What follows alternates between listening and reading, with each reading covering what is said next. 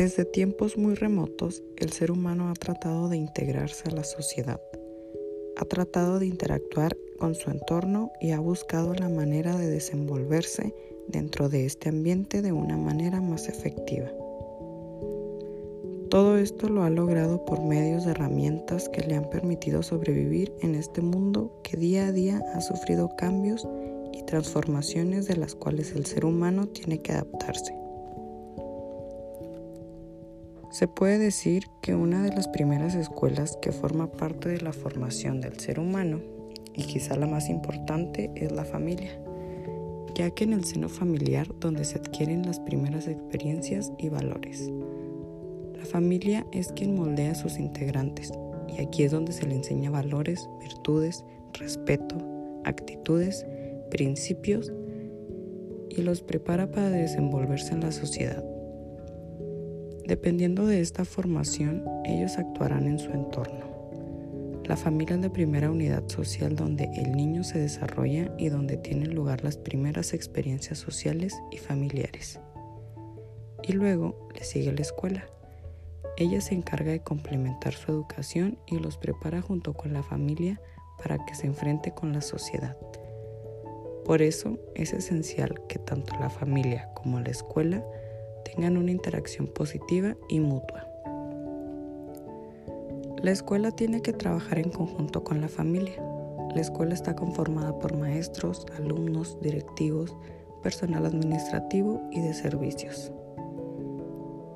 Cada uno de ellos tiene funciones específicas, pero la más importante de todas es educar a los alumnos de su plantel y mantenerse como organización funcional. En definitiva, la familia y la escuela son los agentes determinantes del proceso de aprendizaje del ser humano. Se designa como sociedad a todo tipo de asociación o grupo formado por seres vivientes y a los que unen ciertas semejanzas o coincidencias en su constitución o en sus actividades. Así, según la diversidad de su objeto, puede referirse a hombres, animales o plantas por la diversidad de actividad puede ser sociedad natural, laboral o mercantil. En resumen, la escuela, la familia y la comunidad juegan un papel importante dentro de la sociedad y se puede decir que para que estos elementos funcionen deben de existir entre ellos una interacción recíproca. Para que esto se cumpla, se debe tomar en cuenta las siguientes consideraciones.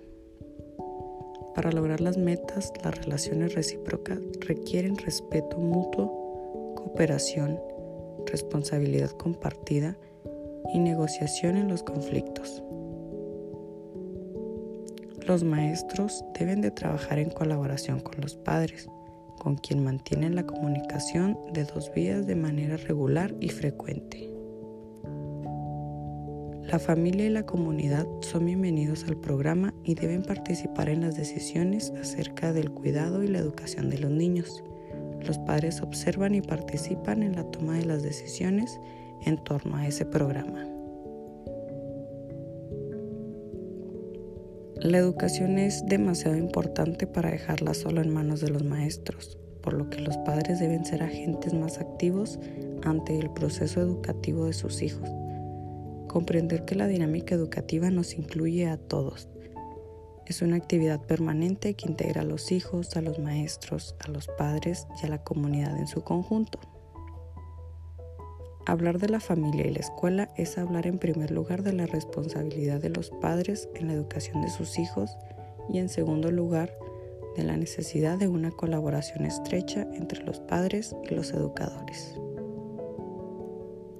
La participación de los padres en la educación de los hijos debe ser considerada esencial y fundamental, pues son ellos son los que ponen la primera piedra en este importante edificio que marcará el futuro de cada ser humano.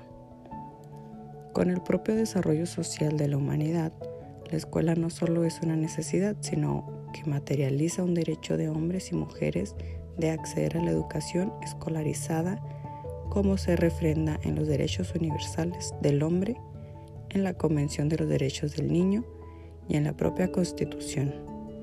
En la Constitución, en el capítulo 5, Educación y Cultura, se legitima la propiedad que el Estado le otorga a la educación de la joven generación y la responsabilidad de la familia.